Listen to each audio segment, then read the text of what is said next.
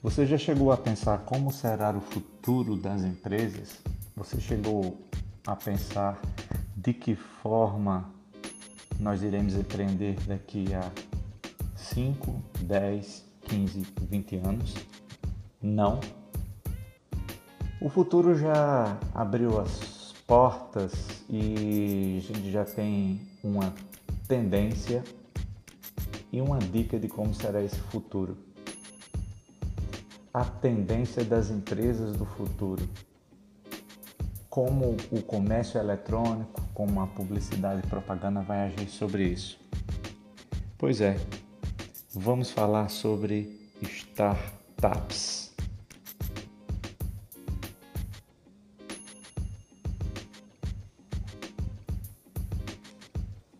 O que é uma startup?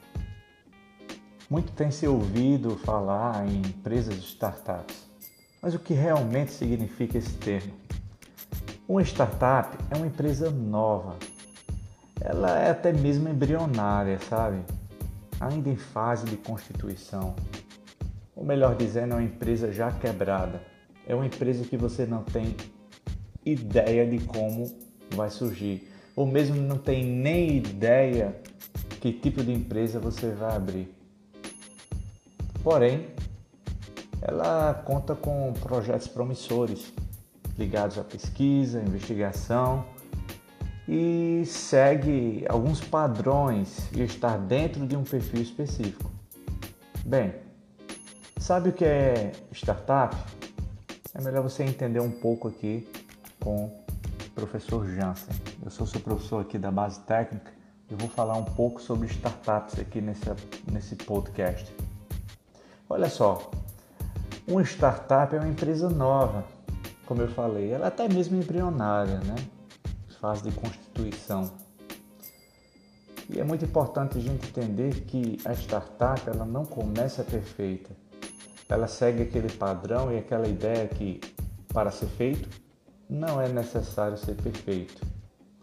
Uma startup, ela possui algumas características. A startup, ela possui risco envolvido no negócio, como qualquer empresa. Mas apesar disso, são empreendimentos com baixos custos iniciais e são altamente escaláveis.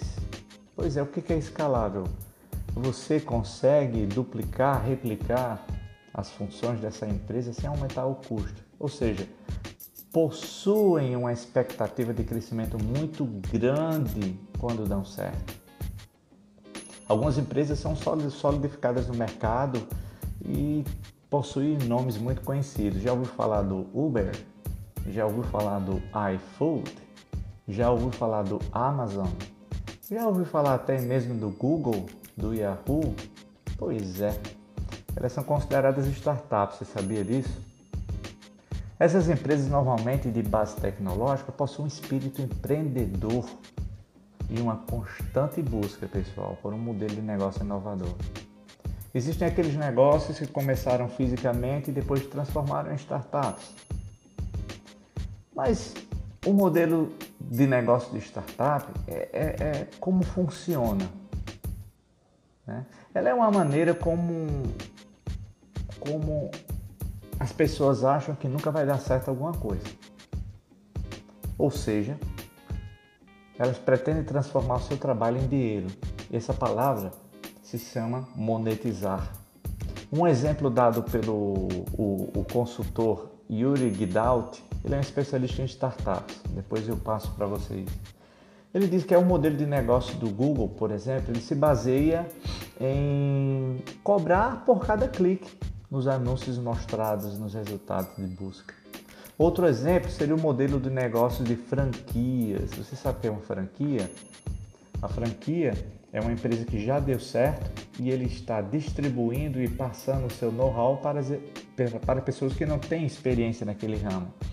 Exemplo, você pode falar de empresas como o WhatsApp, uma empresa de inglês, você pode ter um WhatsApp, como o McDonald's, você pode abrir um McDonald's, mas o McDonald's já sabe tudo como funciona, né? Então ele passa o know-how, o conhecimento. Porém, você vai ter que pagar royalties por uso da marca. Mas tem acesso à receita de sucesso com o suporte do franqueador. E por isso aumenta a sua chance de gerar lucro, entende? As empresas que criam, esse, que criam os modelos de negócio altamente escaláveis, a baixo custo e a partir de ideias inovadoras são empresas startups. Quando falamos em startups, outra palavra que surge com frequência é investimento.